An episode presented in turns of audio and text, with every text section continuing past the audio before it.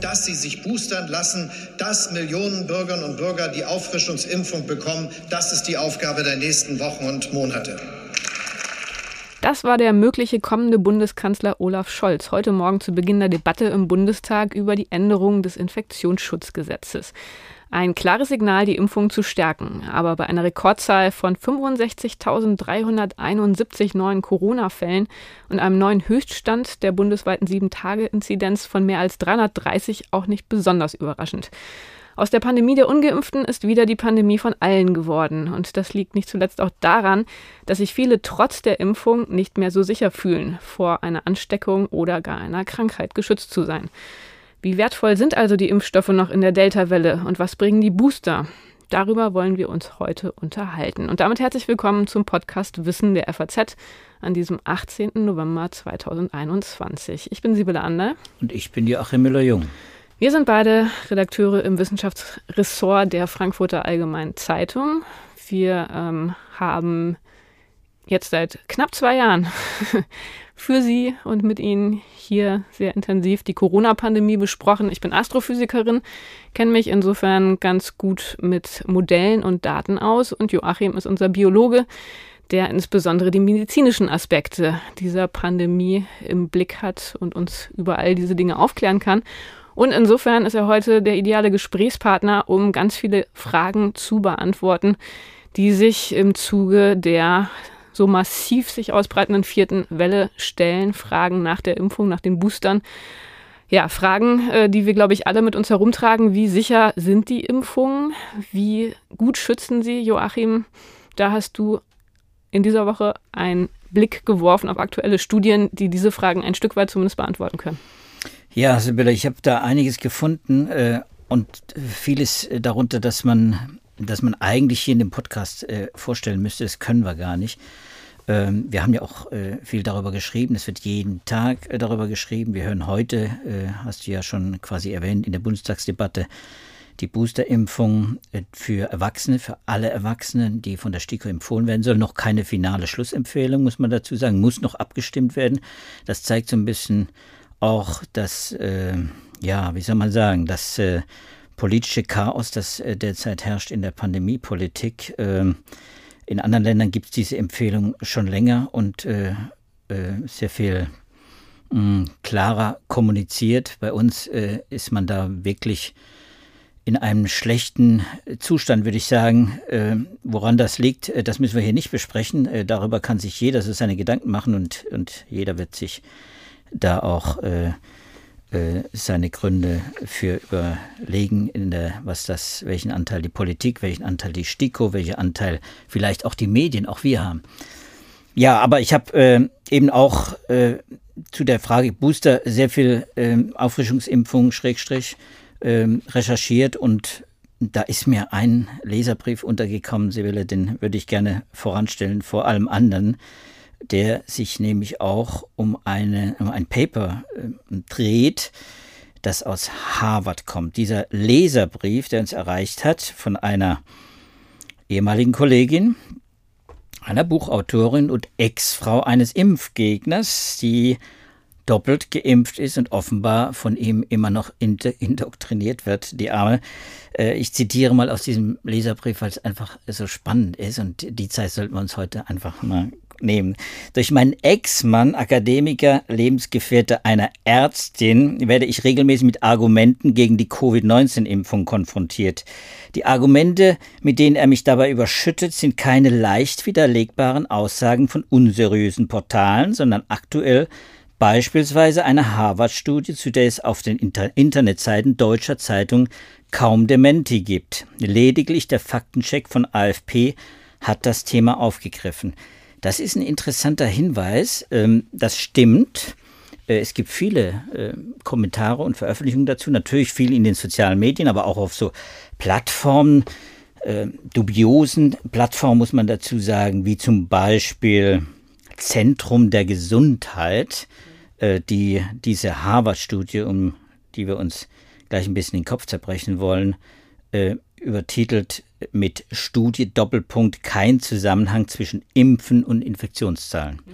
Mit anderen Worten, das Impfen nützt nicht viel. Hm? Und impfen kann die Pandemie mich nicht stoppen, ist dann die nächste Zwischenüberschrift. Also so geht das, äh, so geht das immer fort. Dieser AFP-Faktencheck, äh, von dem die Ex-Kollegin da spricht, äh, der ist übrigens sehr interessant, weil er wirklich diese Harvard-Studie sich auch mal angeguckt hat und auch äh, mit dem, mit dem Autor der Studie selbst gesprochen hat. Gut, aber vielleicht sollten wir jetzt erstmal kurz zu der Studie gehen und erzählen, was das für eine Studie ist. Ist es überhaupt eine Studie? Das ähm, ist ja auch tatsächlich so ein Punkt, ähm, dass man von außen betrachtet häufig gar nicht auf den ersten Blick sieht, was ist jetzt eine wirkliche Studie, was ist ein Kommentar äh, was ist etwas schnell eingereicht ist bei diesen Journals, äh, wo steckt wirklich eine größere Forschungsgruppe dahinter, wie ist es an der Stelle? Ja, und äh, genau da fängt es schon an. Du hast völlig recht. Man muss sich einfach mal angucken, was das für eine Studie ist. European Journal of Epidemiology. Also, das kommt daher wie ein sehr seriöses äh, Magazin, ein Journal, mit dem wir jetzt nicht jeden Tag zu tun haben. Deswegen will ich da gar kein Urteil über die Seriosität dieses Journals abgeben. Es ist ein Peer-Reviewed Journal, also ein, ein wissenschaftlich, äh, ja, nach wissenschaftlichen Kriterien eben seriös arbeitendes Institut, aber ähm, äh, wir wissen nicht, ob das durchgängig so durch, ob das durchgehalten wird. Äh, wir haben hier es äh, zu tun mit einer Correspondence, also so eine kurze Mitteilung von Wissenschaftlern. Und das ist schon mal natürlich ganz wichtig zu sagen, das ist eine andere Kategorie als eine wirkliche Studie im engeren Sinne. So ist es.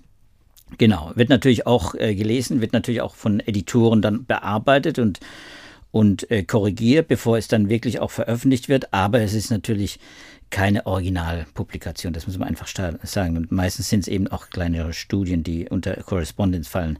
Oft schnell eingereicht, schnell editiert, schnell veröffentlicht. In dem Fall waren es zwei Autoren äh, und einer davon war, wie sich herausstellt, ein Highschool-Schüler und der andere war ein Harvard-Professor. In der Tat ein äh, Epidemiologe aus der, mh, aus der Harvard University. Und der wird, wie gesagt, eben so interpretiert jetzt in, von diesen Plattformen und offenbar auch von dem, von dem Lebensgefährten die, unserer Ex-Kollegin, äh, das äh, und vielen anderen. Ja, das ist ja erstmal schon ganz interessant von der Konstellation her. Offenbar dieser Highschool-Student, ähm, ja, das ist tatsächlich wahrscheinlich ist der dann so Anfang 20, Ende. Ja. Das weiß ich gar nicht. Da habe ich gar nicht weiter recherchiert. Darum geht es hm. nämlich auch gar nicht. Also er hat da offenbar ein Praktikum gemacht und hat dann irgendeine Aufgabe bekommen, was zu machen. Also ich war ja selber lange an Forschungsinstituten, kenne das so ein bisschen, wie das ist, wenn man dann Praktikanten hat, die ähm, einfach irgendwie so ein kleines Forschungsprojekt kriegen und dann gibt man denen irgendwas, damit sie sozusagen ähm, ja mal einen kleinen Einblick bekommen in die Art und Weise, wie man mit Daten arbeitet. Und ich habe das Paper auch angeguckt, mir kam es wirklich sehr typisch vor wie so eine kleine Praktikantenaufgabe.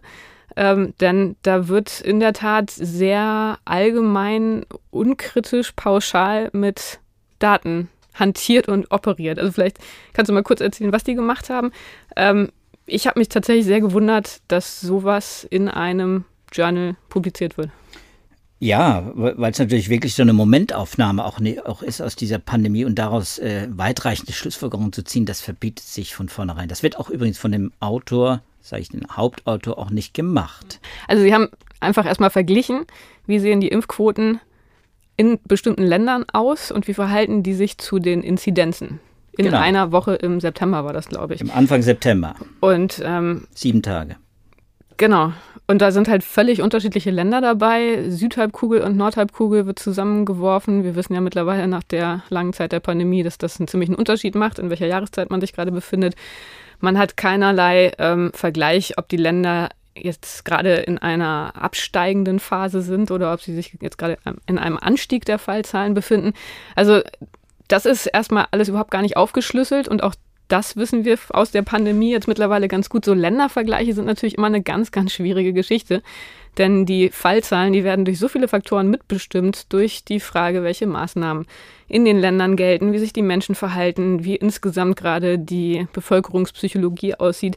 All diese Störfaktoren, die natürlich massiv sind, die spielen in der Analyse selbst keine Rolle. Die werden oberflächlich in der Diskussion genannt, erwähnt, aber so richtig kritisch diskutiert wird das alles nicht. Wird nicht. Und es werden ja auch Länder, 68 Länder mit fast 3000 Counties in den USA noch verglichen, was ja nochmal eine ganz andere Kategorie ist. Also, Testen äh, ist natürlich auch nochmal ein ganz wichtiger Punkt, der da auch überhaupt gar nicht einfließt. Also äh, als ich mir das angeguckt habe, ich war ein bisschen fassungslos, muss ich sagen. Ja, umso fassungsloser ist man, was eben dann daraus gemacht wird. Äh, und äh, da muss man sagen, äh, da sind dann solche Faktenchecks auch schon mal ganz gut, dass man erstens das Paper einordnen kann. Und es ist auch gut, wenn sich dann äh, Autoren auch selbst äh, selbstkritisch auch betrachten, wie dieser Harvard-Professor, der dann ja auch äh, gegenüber AFP zum Beispiel erklärt hat, aus dieser Analyse zu Schlussfolgern, dass Impfstoffe unnötig sind, ist irreführend und ungenau. Die Analyse zeigt nämlich, dass die Zahl der Fälle unabhängig von der Durchimpfungsrate höher oder niedriger sein kann, ohne dass es ein klares wiederkehrendes Muster gibt. Daher bekräftigt die Analyse die Impfung als wichtige Strategie zur Verringerung der Infektion und der Übertragung, zusammen mit dem Händewaschen, dem Tragen von Masken, guter Belüftung und räumlicher Distanz. Mit anderen Worten, man die, die Impfung, man sollte nicht nur das Augenmerk auf die Impfung legen, sondern man sollte eben auch darauf achten, dass während man weiter durchimpft, eben auch die, die Corona-Schutzmaßnahmen, die AHL-Regeln, dass das eingehalten wird. Das ist eigentlich sein Plädoyer, das ist gewissermaßen sein Schluss und daraus macht man dann die Finde Impfstoffe ich jetzt sind. aber auch ein bisschen ein ja, schwaches Fazit auf der Grundlage einer völlig unnötigen Studie. Also ich meine, das hätte man sich auch schon vorher denken können. So, das war, so ist es. Das war bekannt und das hätte man nicht publizieren. Aber du weißt ja, wie es mit den Publikationen Ja, auch ja, ist. So eine Publikation nützt diesem Highschool-Studenten und nützt Mhm. wahrscheinlich ihm auch. Da weiß ich gar nicht, ob es ihm jetzt letztendlich nützt, weil jeder, der sich diese Studie anguckt, der wird diesen Highschool-Studenten vielleicht dann auch ein bisschen kritisch sehen. Aber wer weiß.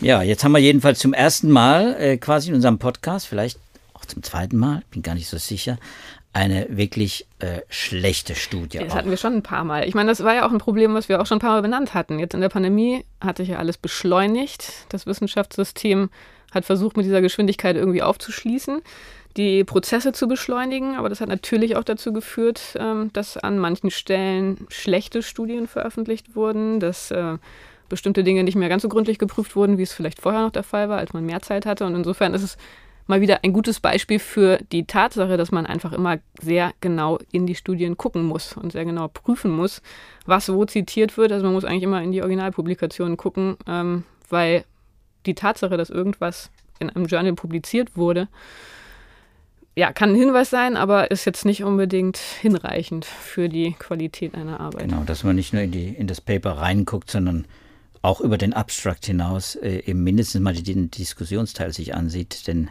da entscheidet sich, wie gut oder wie schlecht auch eine wissenschaftliche Studie abgesichert ist. So, jetzt haben wir das sozusagen ausgeräumt. Ähm, du hast aber schon auch noch ein paar Studien mitgebracht, die eine etwas umfassendere empirische Basis berücksichtigen und deren Ergebnisse ein bisschen zuverlässiger zu sein scheinen als diese Harvard-Korrespondenz. Ja, denn selbst wenn man jetzt äh, diese Studie und einige andere noch ad acta legen würde, was ja leider nicht viele, äh, viele dann in den Sozialmedien nicht tun, sondern die reiten dann weiter drauf rum. Aber selbst wenn man sie ad acta legt, dann muss man sich natürlich mit dem Thema beschäftigen, ja, wie gut, wie wertvoll, wie nützlich und auch, ja, wie sicher sind die Impfstoffe. Äh, diese Diskussion oder diese, dieses Thema, das muss einfach äh, jetzt auch nochmal diskutiert werden, weil wir einfach viel, viel mehr Erfahrung haben inzwischen mit den äh, Impfungen. Und wir haben ja hier in dem Podcast ja auch öfter mal über, ja, die, Nöt äh, über die Notwendigkeit von Auffrischungsimpfungen diskutiert. Und ich kann mich erinnern, im Juni war eine Studie, die wir hier sogar vorgestellt haben, in der davon gesprochen wurde, dass, dass auch nach neun Monaten äh, noch noch eine sehr gute Immunität bei den mRNA-Impfstoffen äh, besteht. So, das muss man jetzt nochmal kritisch nachprüfen. Und das ist nicht die einzige Studie.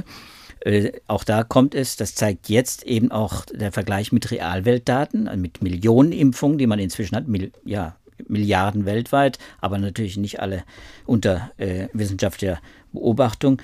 Wenn man also das mal sich anguckt, da, dann findet man schon inzwischen größere Studien, die klar machen, dass, dass mit diesen Impfstoffen äh, wir es äh, ja mit, mit Wirkstoffen auch zu tun haben, die sich verhalten wie andere äh, Impfstoffe eben auch, dass man eben mit zwei Dosen zum Beispiel nicht hinkommt, keine robuste Immunantwort erzeugt. Wir sind inzwischen so weit, dass man sagen kann, drei, drei Dosen, drei Impfdosen braucht es. Bei Johnson Johnson, da kann ich gleich noch was dazu sagen, ist man bei zwei Dosen bisher mindestens, aber auch da würde ich nicht ausschließen, dass man zu der dritten äh, Impfdosis kommt. Ich würde eine Studie gerne äh, anführen, bei der es um diese Waning Immunity, also diese, diese schwindende Immunität äh, geht, die anknüpfend an, an diese Impfgegner äh, Geschichte, die wir gerade eben hatten, Schweden, die schwedische Wissenschaftler vorgenommen haben. Da sollen sich ja jetzt eigentlich viele freuen aus der Gruppe der Impfgegner. Schweden ist natürlich immer ein Lieblingsland äh, für, eine Altern für einen alternativen Umgang mit der Krise. Aber auch in Schweden wurde viel geimpft und insofern ja. haben sie eine große, umfangreiche Studie eben genau zu der schwindenden Wirkung der Impfstoffe äh, veröffentlicht. Das war Preprint, wenn ich das richtig in Erinnerung das habe, also Preprint. auch noch nicht begutachtet. Genau, da muss man vorsichtig sein. Das wird noch veröffentlicht, peer-reviewed, ist ein Preprint, aber äh, basiert auf äh, eine, sehr vielen Daten. Sehr große Studie, klassisch, weil Skandinavier ja ohnehin sehr gut mit Registern, mit Datenbanken ausgestattet sind. Die Gesundheits- Datenerfassung ist dort sehr ausgereift, äh, jetzt im Vergleich zum Beispiel auch zu uns. Und das ist eine Studie der University of Umeå, zusammen auch mit Norwegern übrigens, die, die also ähm, eine so eine äh, ja, landesweite äh, Registerstudie gemacht haben, in der insgesamt 1,6 Millionen Menschen ausgewertet wurden, Individuen, die entweder eben vacciniert wurden, also geimpft wurden oder eben äh, und auch mit verschiedenen Impfstoffen äh, vacciniert wurden äh, oder eben ungeimpft. Und, äh, und man hat das miteinander verglichen und hat das über neun Monate beobachtet. Und zwar auch wieder statistisch gematcht, nehme ich an. Ne? Und Damit man wirklich gematcht. diese ganzen Störfaktoren an der Stelle los wird. Also ähnliches Alter, ähnliche, ähnlicher Wohnort, nehme ich mal an. Ähm, also all diese Faktoren, die irgendwie eine Rolle spielen können, dass man die einfach los wird und wirklich sicher sein kann, es geht nur um den Einfluss der Impfung. Genau, darum geht es. Man kann das natürlich nie komplett ausschließen, aber diese gematchten Studien sind natürlich äh, schon ein Vorteil, weil man wirklich beide Gruppen vergleichen kann, wenn man Kontrollgruppe und eben die Impfgruppe hat. So, und äh, die die äh, Wirksamkeit der, der Impfstoffe äh, nimmt ab. Das ist das klare Ergebnis. Ne? Also wir haben jetzt einen Beobachtungszeitraum von neun Monaten und festgestellt wurde, dass sie quasi sukzessive abgenommen hat. Und zwar bei allen Impfstoffen. Also bei den beiden mRNA-Impfstoffen, die untersucht wurden. BioNTech Pfizer, Moderna und eben auch bei dem Astra-Impfstoff, Vaxzevria. So, aber unterschiedlich schnell und äh, sie kommen zu dem Schluss, dass es sogar viel schneller geht, als es eben zum Beispiel in dieser Nature-Studie von damals auch angedeutet wurde oder zu erkennen war. Und wir haben es hier mit, einem, mit einer progressiv fortschreitenden, äh, schwindenden Immunität zu tun. Also wie gesagt, von 92 Prozent, das ist diese Ausgangseffektivität, die wir immer wieder gerne zitiert wird, zum Beispiel für BioNTech, 92 Prozent nach zwei Wochen etwa bis zu einem Monat nach der, nach der vollständigen Impfung. Nochmal zum Verständnis, 92 Prozent heißt, ähm, 92 Prozent der Infektionen unter Ungeimpften wurden bei den Geimpften verhindert. Also das Risiko hat sich um mehr als einen Faktor 10 abgebaut. Genau. Und das ist, hat dann abgenommen nach äh, vier bis sechs Monaten äh, sukzessive auf bis zu 47 Prozent. Also nur noch ein Faktor 2. Genau, und wir haben das jetzt hier mit einer äh, mit der mit der Effektivität gegenüber einer Infektion zu tun. Also es schützt vor einer Infektion, was wieder was anderes ist als die Effektivität, die in den Zulassungsstudien eine, eine, viel größere Rolle spielt, nämlich die Frage der Wirksamkeit gegenüber einer Erkrankung. Aber auch da ist es ganz ähnlich. Übrigens, die mRNA von Moderna schneidet etwas besser ab. 59 Prozent äh, nach äh, 180 Tagen, also nach sechs Monaten, sechs Monaten etwa schneidet etwas besser ab. Das liegt vor allem daran, dass äh, Moderna ja diesen etwas höher dosierten mRNA. Sie hat auch eine andere mRNA, aber ist etwas höher dosiert und wirkt deswegen auch etwas lang. Also die Kurve flacht etwas, äh, wenig, äh, etwas weniger steil äh, ab. So, und jetzt äh, gibt es auch Auswertungen eben hinsichtlich der, der symptomatischen Erkrankungen gegenüber schweren Erkrankungen. Auch da gibt es eben diesen Abfall von äh, äh, von etwa 90 Prozent äh, etwa zwei Wochen nach der Impfung auf 42 Prozent nach sechs Monaten. Ähm, Im Endergebnisse. Man muss sich, die Daten kann sich jeder im Einzelnen mal angucken. Äh, das ist, äh, es ist, äh, wie gesagt, sehr viele Daten, die da zugrunde liegen. Im Grunde heißt es, dass es über die ganze Zeit, über die neun Monate hinweg eine deutliche Abnahme der Effektivität des Impfstoffes gibt gegenüber der Infektion, eine deutliche auch gegenüber symptomatischer Erkrankung, aber eine weniger deutliche, also eine erhöhte Wirksamkeit immer noch gegenüber einer schweren Erkrankung, ne? auch nach neun Monaten. Auch das ist ein wichtiger Hinweis. Neun Monate kommt in dieser schwedischen Studie raus, ist man immer noch sehr gut bedient mit diesen Impfstoffen, also sehr gut geschützt. Heißt natürlich immer, wenn wir jetzt über 60, 70, 80 oder 90 Prozent reden, es sind nicht alle geschützt. Also es gibt auch dann Impfdurchbrüche. Das muss man immer wieder sagen. Impfdurchbrüche ist ein Thema und das hat uns ja jetzt auch deutlich. Genau, das ist ja im RKI jede Woche in den Wochenberichten nachzulesen. Vergangene Woche ähm, war die Zahl 175.188 Impfdurchbrüche seit Beginn der Impfungen. Wir liegen jetzt bei 56,4 Millionen vollständig geimpften Deutschen. Wenn man das mal ganz äh, primitiv ausrechnet, also einfach die Zahl der Impfdurchbrüche durch die Zahl der Geimpften teilt, dann kommt man auf einen sehr geringen Prozentsatz, 0,3 Prozent der vollständig Geimpften sind jetzt bisher symptomatisch erkrankt, trotz Impfung. Ähm, das relativiert so ein bisschen diese Zahlen, die ja auch in diesem RKI-Bericht immer zu finden sind, dass knapp 50 Prozent der hospitalisierten ähm, über 60-Jährigen geimpft sind. Also dass dann tatsächlich dann doch einige im Krankenhaus landen. Wir haben das ja immer wieder wiederholt, dass das auch damit zu tun hat, dass einfach die Gruppe der Geimpften mittlerweile so sehr viel größer ist als die Gruppe der Ungeimpften, dass man daraus also nicht ableiten kann, dass die Impfungen nicht wirken. Ähm, also wenn man wirklich diese 0,3 Prozent mal nimmt als Richtwert, muss man sagen, das klingt schon gar nicht so schlecht. Ich hatte vorhin mit dir gescherzt, dass das unwahrscheinlicher ist als diese berühmte Zahl, ähm, wie wahrscheinlich es ist, wenn man ein Jahr Kondome benutzt, schwanger zu werden. Da ist die Zahl, die immer wieder zitiert wird, zwei bis zwölf von 100 Frauen werden trotz Kondomnutzung schwanger. Also deutlich höher als äh, bisher die Wahrscheinlichkeit der Impfdurchbrüche. Aber natürlich muss man sagen, das wird jetzt immer schlechter werden, genau wie wir jetzt ja gerade auf der Grundlage der schwedischen Studie gesehen haben. Die Wirkung der Impfung lässt jetzt einfach massiv nah und ist nach und es muss deshalb geboostert werden. Und das ist äh, das Thema, was glaube ich auch noch äh, jetzt hier zu diskutieren ist, zu dem du auch ein paar Studien mitgebracht hast. Wie können wir denn die Wirkung der Boosterimpfung einschätzen und inwiefern können die wirklich helfen, diese abnehmende Effektivität der Impfungen aufzufangen.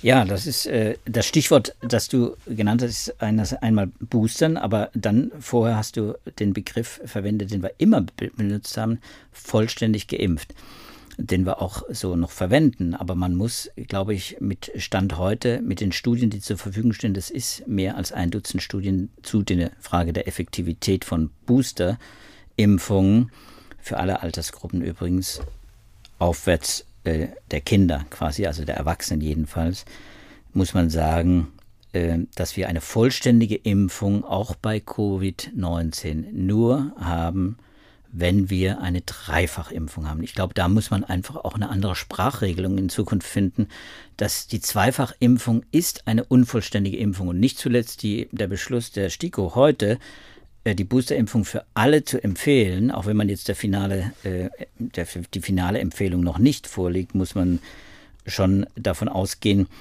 wir müssen, äh, und das wird ja auch ganz äh, klare Konsequenzen jetzt für die Ausstellung eines Impfzertifikats wahrscheinlich haben in den nächsten Monaten. Wir werden eine vollständige Impfung erst haben, wenn wir drei Impfungen haben. Ja? Und deswegen lohnt es sich, äh, diese Booster wirklich ganz genau nochmal anzugucken. Wir sind bei den Boostern nicht am Anfang, wie das, wie das manchmal bei, bei politischen Kommentaren klingt, als wäre man jetzt hier aufgewacht und, und äh, man hätte entdeckt, ja, die, die Immunität lässt nach, der Impfschutz lässt nach und jetzt, jetzt könnten wir vielleicht einfach nochmal einmal mehr impfen. Nein, das, da gibt es äh, seriöse Studien. Aber bevor wir diese Boosterimpfung äh, das ist gewissermaßen die Brücke zu dem nächsten Thema Boosterimpfung, würde ich gerne noch eine äh, oder zwei Studien nennen, die ich auch natürlich verlinke. Das ist wichtiger, ich werde sie nur ankratzen. Das wird aber die ein langer sind, Podcast wieder.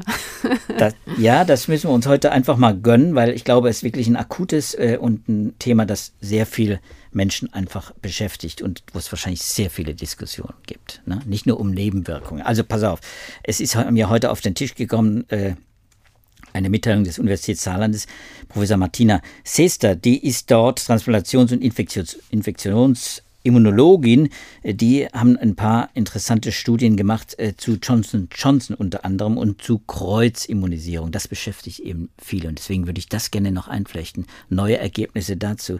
Johnson Johnson war ja eine Dosis und dann wollte man damit geschützt sein. Es ist ähnlich wie bei äh, Vaxzevria, also bei der, bei der äh, bei der anderen äh, Vektor-Impfung von AstraZeneca ganz ähnlich äh, ist der Impfschutz mit dieser einen Impfung äh, lässt relativ schnell nach. Er lässt äh, deutlicher nach, äh, schneller nach auch als die mRNA-Impfung. Das war übrigens auch das Ergebnis dieser schwedischen Studien.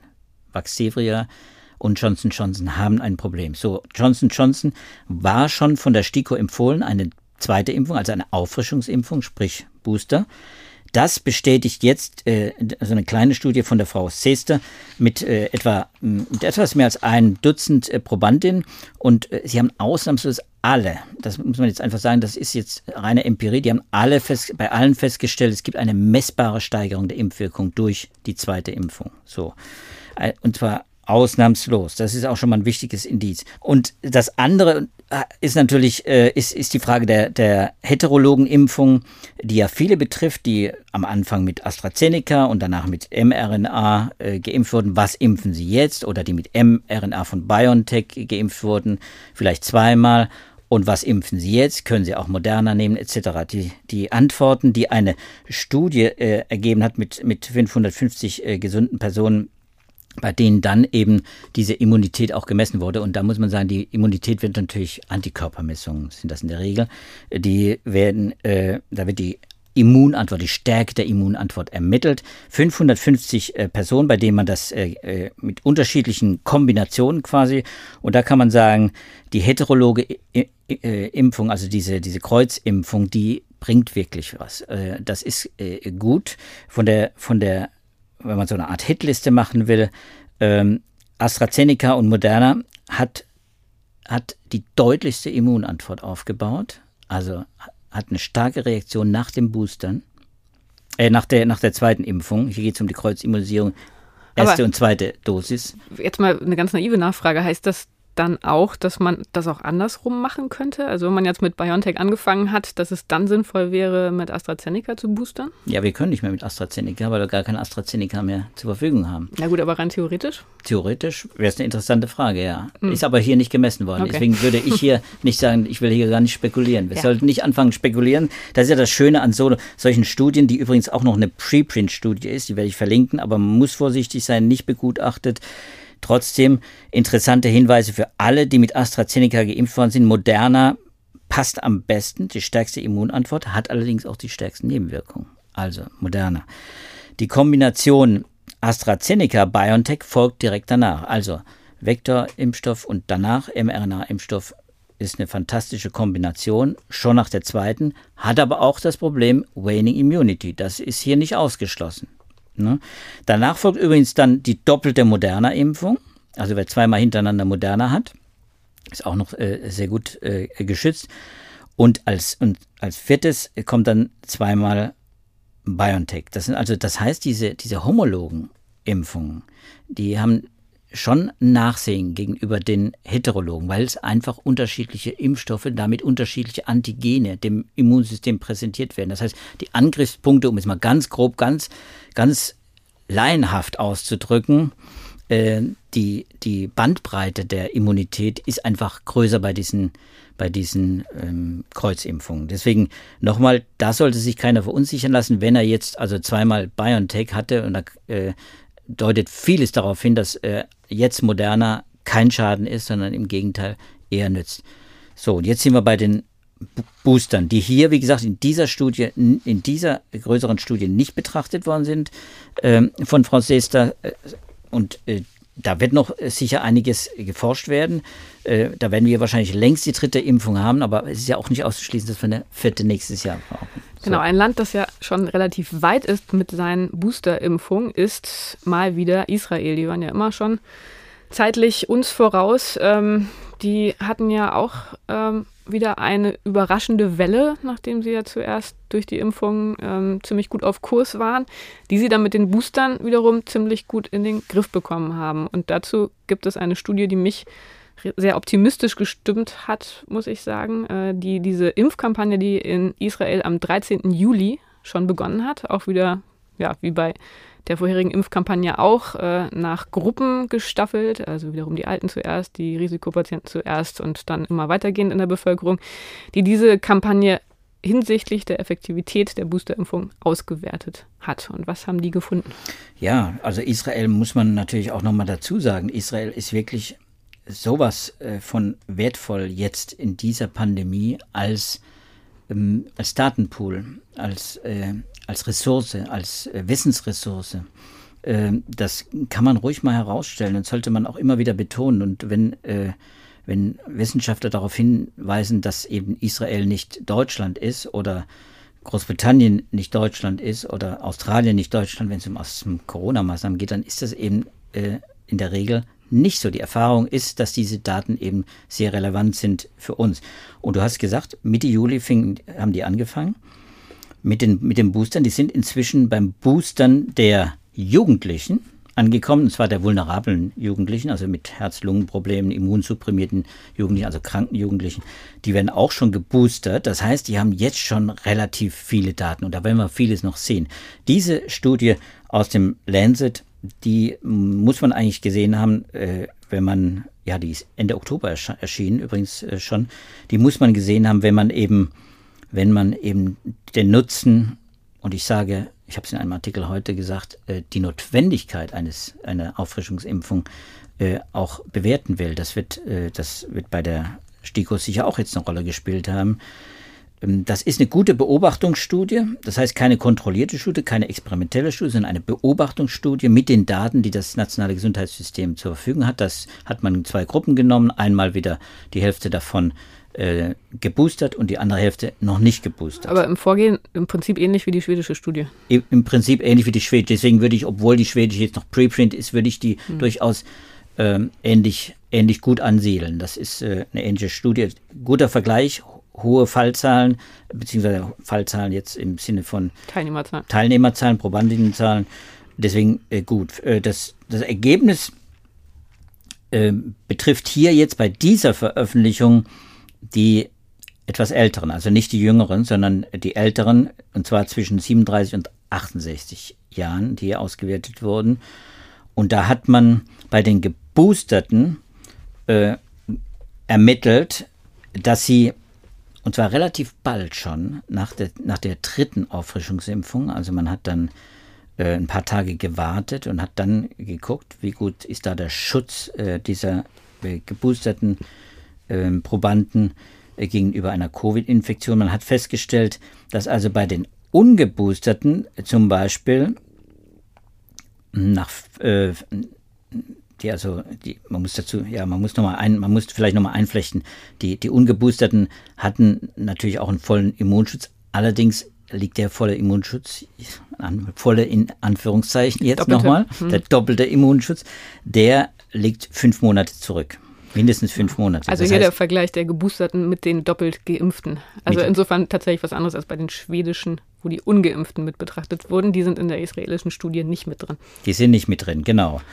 Aber insofern natürlich wertvoll, weil man dann gewissermaßen diese, dieser Boost-Effekt, wirklich diesen Turbo-Effekt auch ermitteln kann. Und der äh, ist dann so ausgefallen, man hat festgestellt, bei den, bei den zweifach Geimpften eben 381 Infektionen und bei den, bei den äh, Geboosterten eben 29 Infektionen.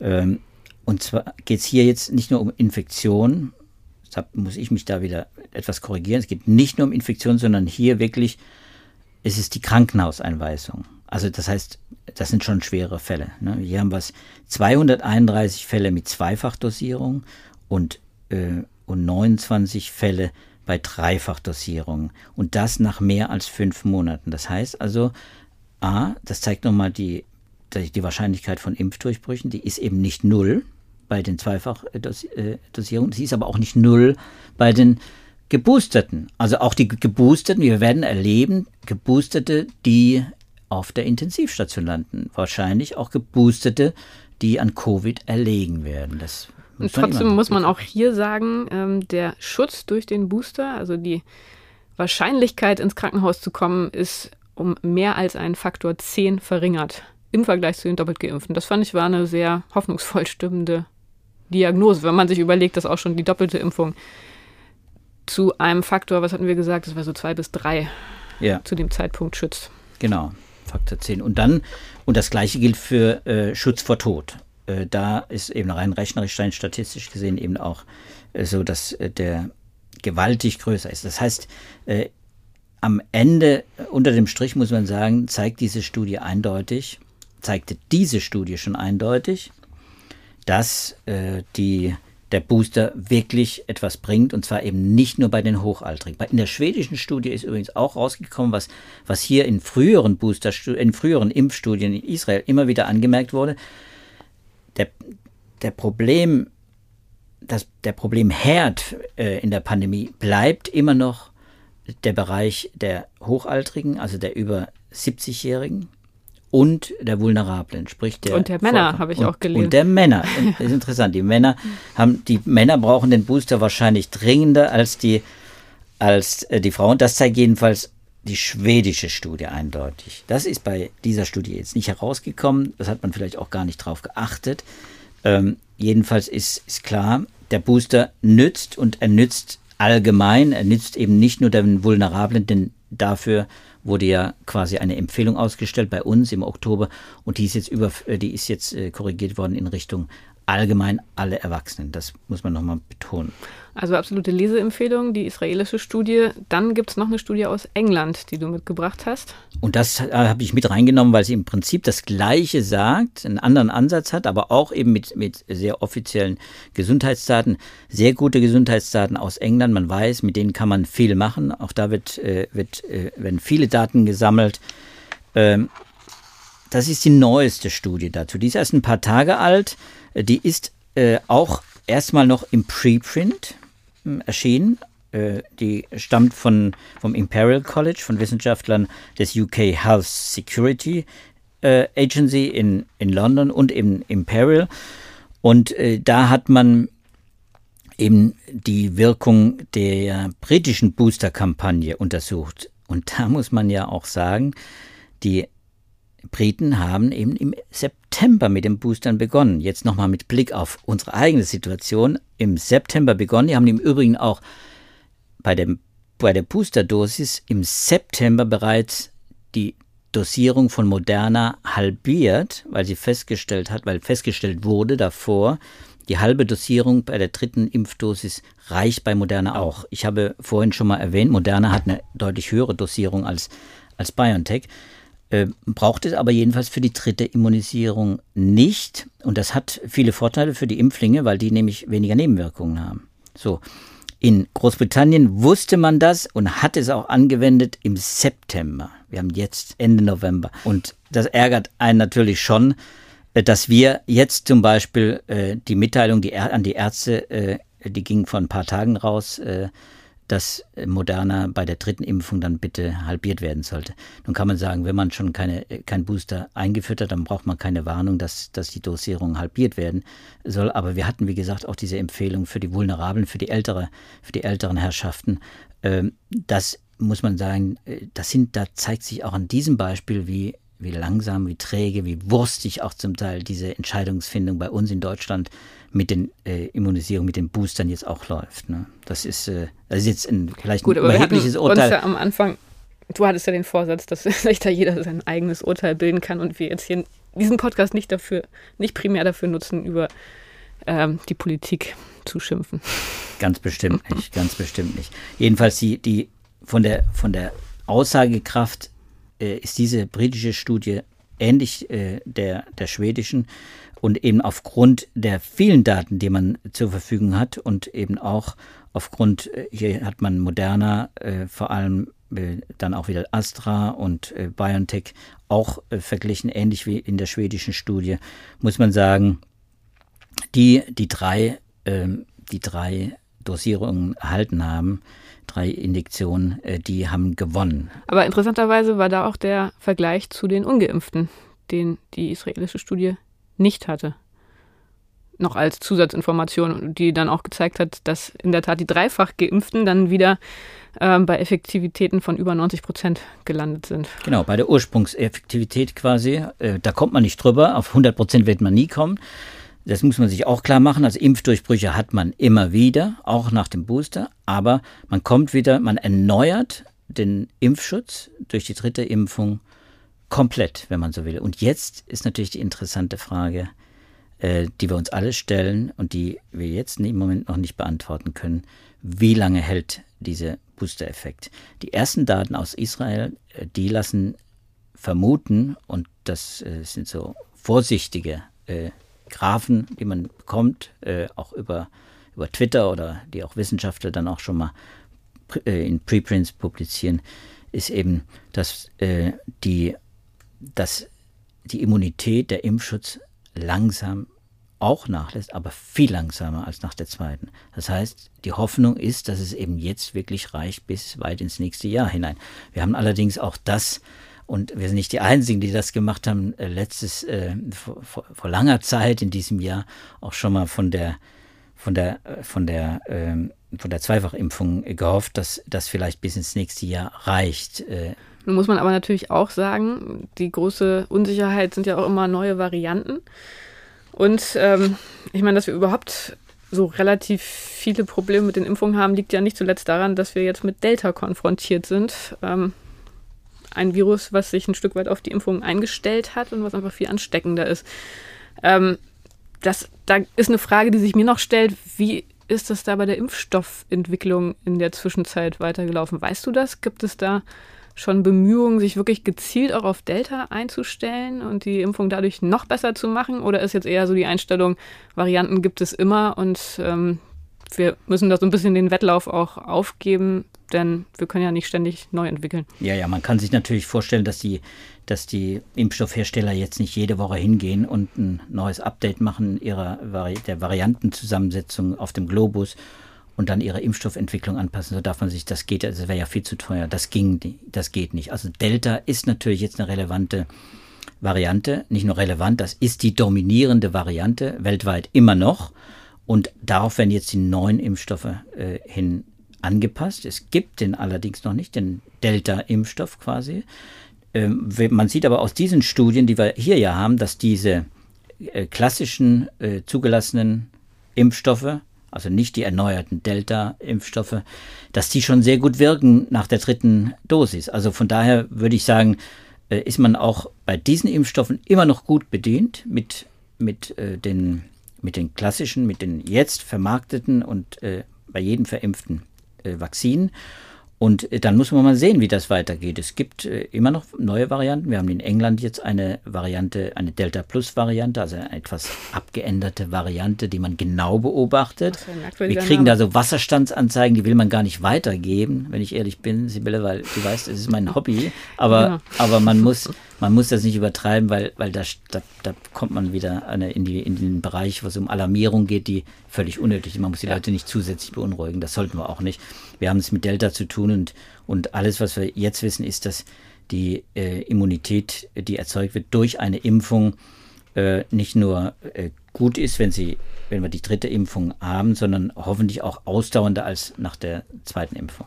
Na gut, das ist doch ein schönes Fazit für diesen Podcast, in dem wir uns zunächst allgemein um die Wirkung der Impfung gekümmert haben, äh, wo es eine große schwedische Studie gibt, die deutlich zeigt, ähm, wie so die Zeitskalen sind beim Nachlassen der Wirkung der Impfung. Für alle, glaube ich, sehr interessant, das anzuschauen. Und dann noch weitere Studien, die sich mit der Boosterimpfung beschäftigt haben und äh, ja, eigentlich ziemlich äh, konsistent darin übereinstimmen, dass die Boosterimpfung den ursprünglichen sehr hohen Impfschutz wieder vollständig herstellt. Ähm, ja, ich glaube, das Thema, das werden wir auch in Zukunft mal wieder hier im Podcast streifen. Da führt kein Weg dran vorbei. erstmal vielen Dank, lieber Joachim, für diese Einblicke. Und vielen Dank an Sie, liebe Hörer. Ähm, nicht nur, dass Sie uns heute zugehört haben bei dieser extra langen Podcast-Folge, sondern auch dafür, dass Sie uns insbesondere in der letzten Woche sehr viele Anregungen geschickt haben für Themen, ähm, Feedback und Anregungen für Dinge, die wir hier besprechen sollten. Das ist hier in diesem Podcast auch eingeflossen, ohne dass wir das jetzt alles ähm, explizit aufgeschlüsselt haben. Aber das sind für uns immer sehr wertvolle Ideen und Anregungen. Und wenn Sie das weiter pflegen wollen und uns weiter Feedback geben wollen, dann schreiben Sie uns gerne unter dem Betreff Podcast Wissen unter wissenschaft.faz.de. Wir freuen uns über Ihr Feedback und wir freuen uns, wenn Sie auch in der kommenden Woche wieder mit dabei sind. Mal gucken, ob es wieder um Corona geht. Ich fürchte, auch dafür momentan kein Weg dran vorbei, auch wenn es viele andere schöne Themen aus der Wissenschaft gibt. Ähm, aber ja, wir werden sehen, worum es in der kommenden Woche geht. Wir freuen uns, wenn wir uns dann wieder hören. Bis dahin alles Gute, bleiben Sie gesund, kommen Sie gut durch die leider immer noch sehr starke vierte Welle. Tschüss. Ja, tapfer bleiben und vor allem gesund. Tschüss.